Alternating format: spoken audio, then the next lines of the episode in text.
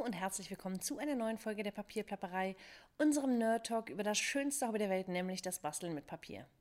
Ich freue mich, dass ihr wieder dabei seid in einer neuen Folge. Wir sind in unserer kleinen Enzyklopädie über das Basteln jetzt schon beim Buchstaben F angekommen und ihr werdet es nicht glauben, ich habe heute tatsächlich mal einen deutschen Begriff für euch mitgebracht. Heute sprechen wir über F wie Falzen. Wir gehen also heute mal so richtig an die Basis des Papierbastelns.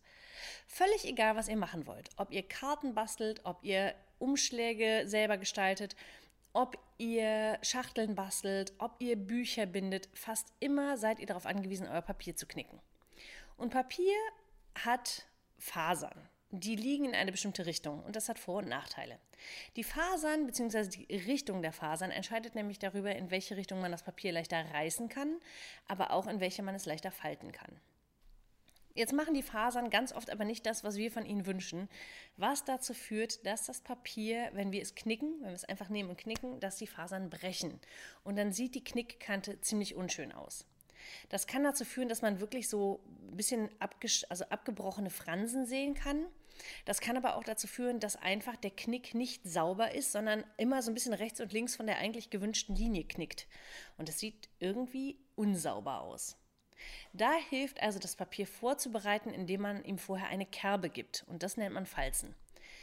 Um dem Papier eine Kerbe zu geben, gibt es sogenannte Falzbretter. Die haben verschiedene Linien drin und dann gibt es ein Falzbein, das ist also ein Stück, ähm, ein Stab, sage ich jetzt mal, der an der Spitze relativ spitz ist. Und dann kann man mit diesem Stab auf das Papier drücken in einer dieser, dieser Linien und dann drückt sich das Papier in diese Kerbe und wird damit quasi eingekerbt.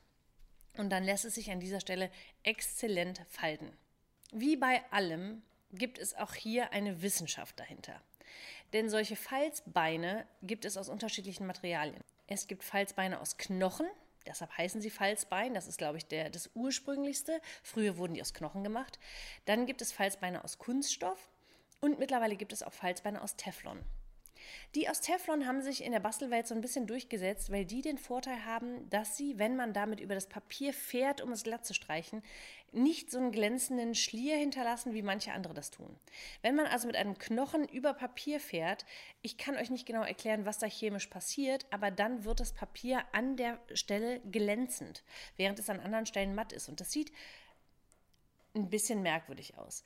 Das ist natürlich total Jammern auf hohem Niveau dann, weil eigentlich wird es niemanden stören, außer euch selbst wahrscheinlich.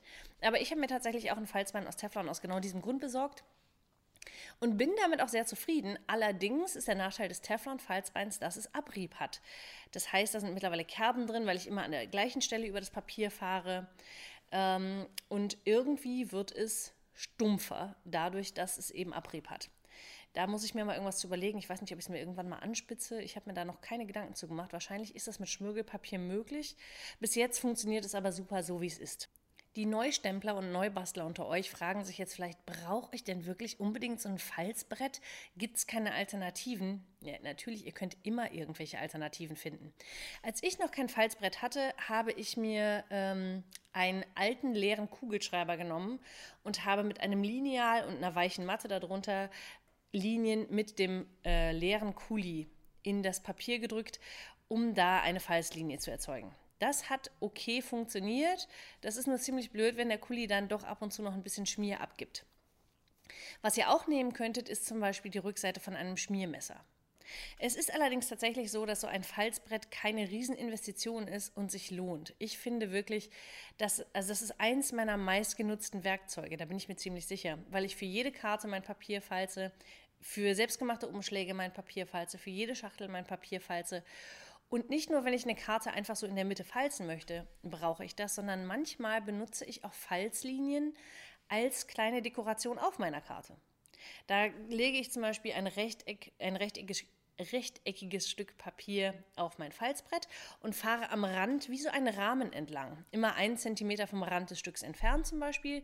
Dann habe ich so einen 1 Zentimeter ähm, Rahmen um mein Bild drumherum und das mag ich total gerne, wenn der so ein bisschen haptisch ist. Ihr habt vielleicht schon gemerkt, dass ich auf alles abfahre, was so ein bisschen Textur und Haptik an Projekte dran zaubert und Falzlinien können da einen super Effekt haben. Wenn ihr das noch nicht ausprobiert habt, macht das ruhig mal.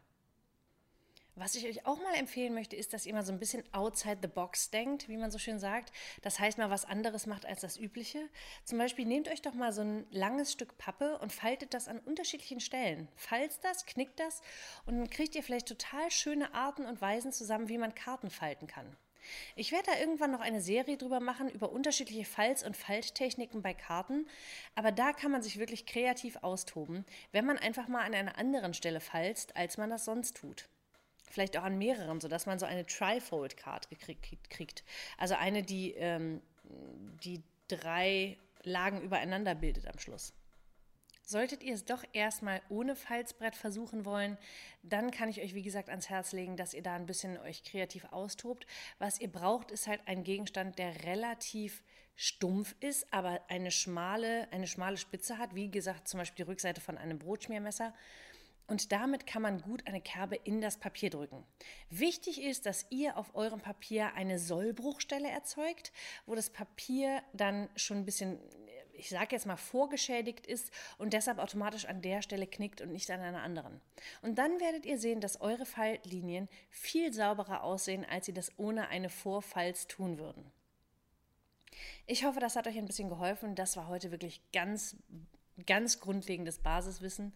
Ich würde mich wie immer freuen, wenn ihr mir einen Kommentar lasst, da lasst, wofür ihr Falzen am meisten benutzt oder welche Tipps und Tricks ihr dann noch habt, auch für die anderen in der Community. Lest euch gerne auch die Tipps der anderen durch. Ich freue mich total, jetzt was von euch zu lernen und dann sehen wir uns in den nächsten Wochen wieder. Habt einen schönen kreativen Tag.